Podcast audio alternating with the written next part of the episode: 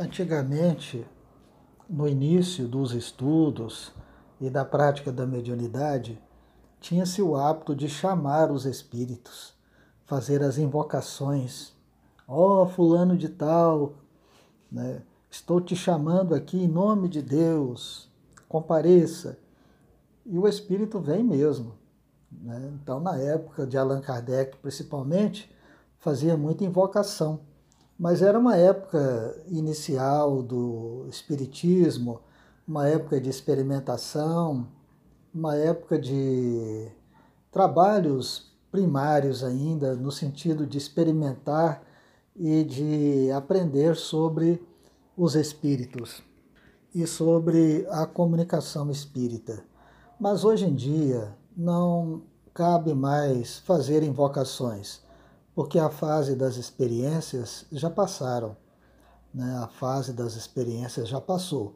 E Allan Kardec codificou a doutrina espírita, depois veio Emmanuel, André Luiz, trazendo novas instruções, de formas que temos hoje um arcabouço enorme de orientações espirituais, eh, dispensando assim qualquer evocação né? Agora, o que ocorre muito nas reuniões mediúnicas é a invocação inconsciente, vamos dizer assim, ou a invocação involuntária, quando algum frequentador da reunião é, deseja receber orientações de seu pai, de sua mãe desencarnado, de um familiar desencarnado, então fica com aquela ideia fixa, com aquele pensamento fixo e isso é uma invocação também. Não é uma invocação em voz alta, ostensiva, mas é uma invocação silenciosa e mental, que tem o mesmo efeito da invocação é, verbal e audível. Então precisamos ter cuidado, porque muitas vezes o espírito que estamos chamando na reunião não tem condições de vir, mesmo que seja um familiar ou um amigo nosso mesmo que seja também um mentor espiritual e um trabalhador espiritual de alta envergadura. Muitas vezes ocupado nos seus afazeres e outros ainda, irmãos necessitados, presos a hospitais no plano espiritual ou até mesmo nas regiões inferiores, não poderão comparecer.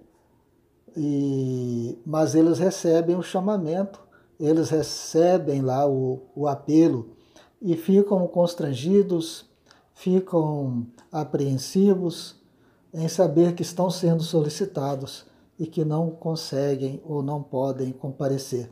Então, a invocação nos dias de hoje é plenamente dispensável.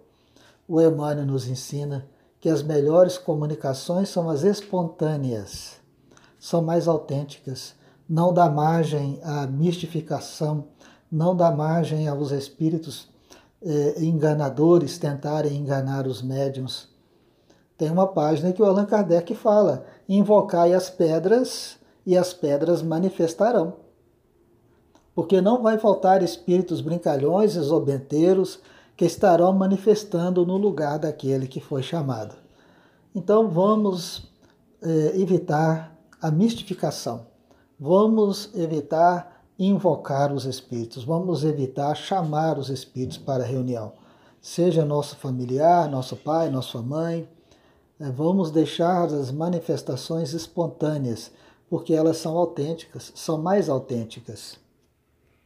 Humberto de Campos conta a história de um padre que viveu na Espanha em determinado período do século XIX e, ele, como todo homem, tinha muitas deficiências, muitas desarmonias, mas era também muito querido pela comunidade. Então, quando ele desencarnou, ele foi feito santo pela Igreja Católica. E muitos daqueles que conviveram com ele oravam, né, pedindo a ajuda dele, pedindo a intervenção dele para isso, pedindo o socorro dele para aquilo. E ele recebia esses apelos como verdadeiras alfinetadas, como verdadeiras é, martírio, porque ele não tinha mínima condição de interceder em favor de ninguém, não tinha mínima condição de nenhuma atitude em favor de ninguém. Então, depois de muitos anos de aflição nessa situação, ele pediu a misericórdia divina de reencarnar e foi concedido a ele reencarnar no Brasil como escravo, né, na pele negra. Reencarnou no Brasil como escravo para fugir, para escapar dos petitórios que lhe eram dirigidos dia e noite por aqueles que o estimavam, por aqueles que o consideravam como um santo. Né? Então preferiu reencarnar numa situação de grande sofrimento para escapar dos petitórios e das invocações.